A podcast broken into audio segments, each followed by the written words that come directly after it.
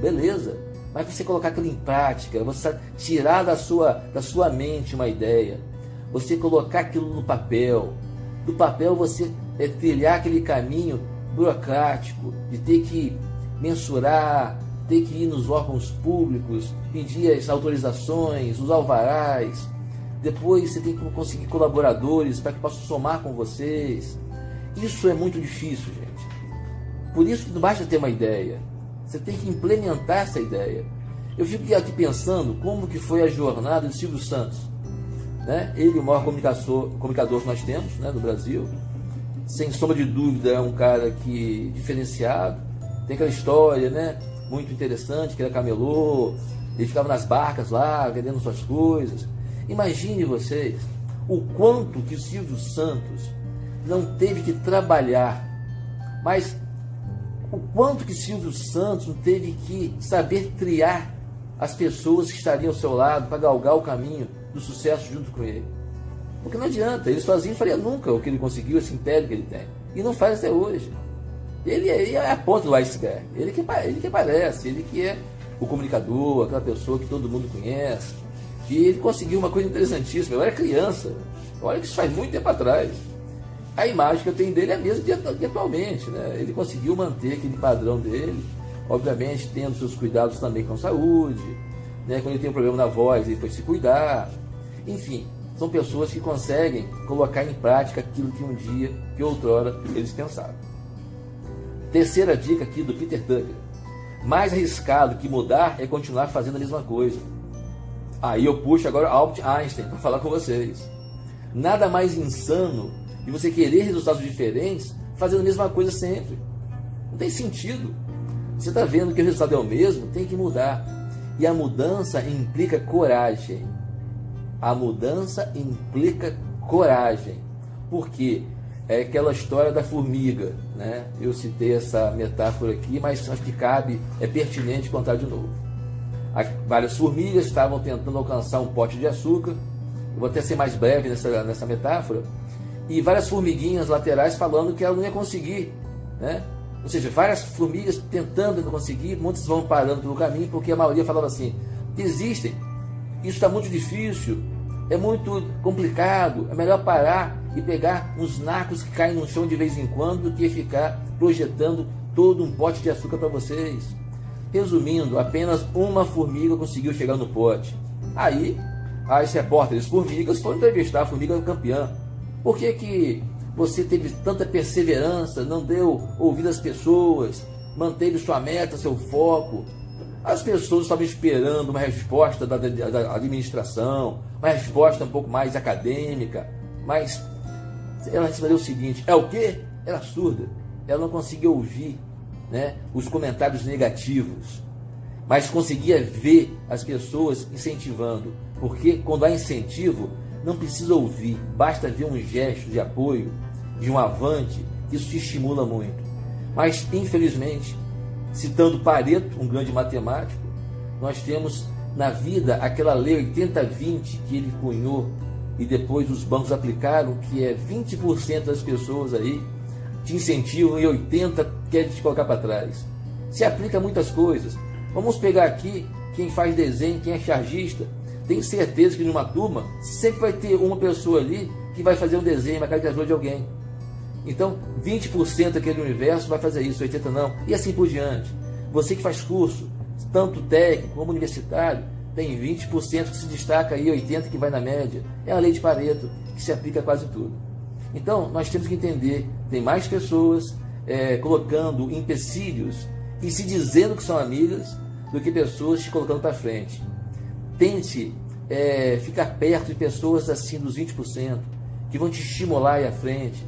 São pessoas que vão torcer pelo seu sucesso sem ficar com aquela inveja interiorizada, se corroendo, pensa, puxa vida, é aquela pessoa que finge querer o bem, mas no final a gente sabe que tem uma energia negativa. E o ruim disso tudo, você só descobre no dia a dia. Você não tem uma bola de cristal para saber quem é um quem é outro. Quarta frase aí que eu posso citar o Peter Drucker. O mais importante na comunicação é ouvir o que não foi dito. Nós temos que ter, ler nas entrelinhas, perceber alguns gestos, perceber algumas expressões. Nem sempre a comunicação é totalmente oralizada, falada. O corpo fala, como já tem o título de um livro muito famoso, O Corpo Fala. Nós temos que ter essa, essa questão, essa capacidade, ser, ter essa, essa percepção, essa astúcia de perceber como que é uma comunicação não verbal. Isso muitas vezes determina o sucesso ou insucesso de uma relação comercial. Aí a quinta frase para terminar, pelo menos essas ideias iniciais, não podemos prever o futuro, mas podemos criá-lo. Não adianta ficar muito lá na frente e muito lá atrás. Tem uma pesquisa na França, isso lá em 1997, mais ou menos, nessa altura aí, em que o que foi descoberto nessa pesquisa?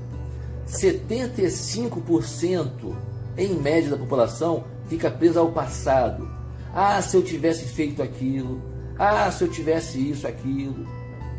20% vive no futuro. Ah, quando eu fizer, eu pretendo fazer, e só 5% vive no hoje. Hoje eu faço.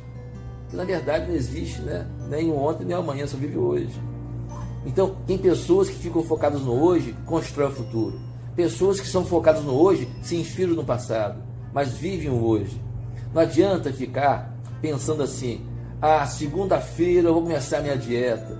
Leve engano, comece hoje dia 1 de janeiro de qualquer ano, nossa, essa data é uma data muito especial, onde tudo fica zerado para trás e nós temos uma oportunidade ímpar para frente de mudarmos nossas vidas. Ler de engano novamente, é muito fácil, muito cômodo.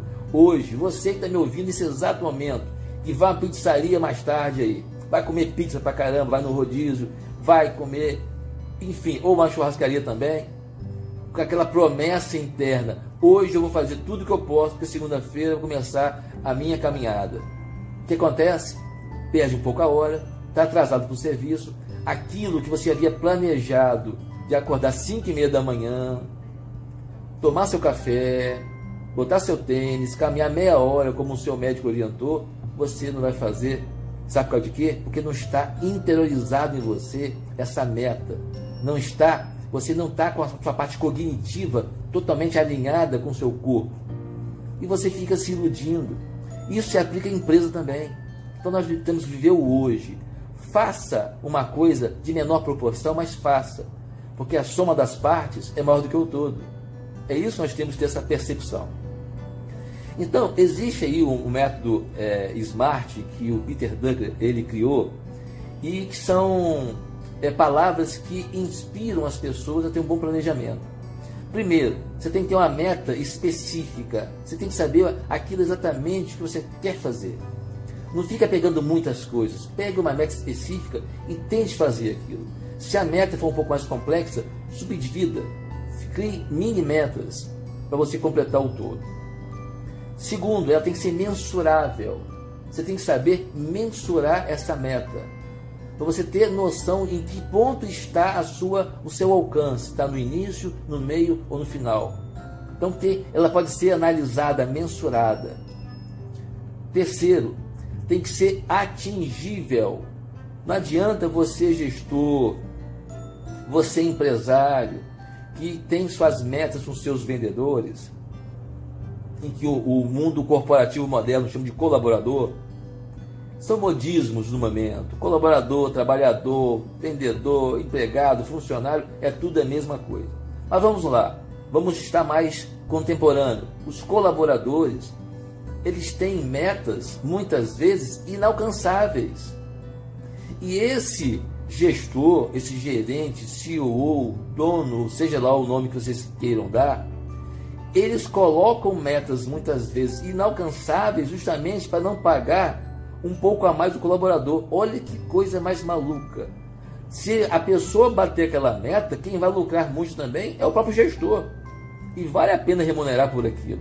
Embora pesquisas supermodernas tenham dito que é, ações salariais ou complementos de salário não é o que faz o colaborador ir à frente com suas é, virtudes na empresa, tá? O que mais faz um colaborador ir à frente, somar com a empresa, é o senso de propósito. O que, que eu vou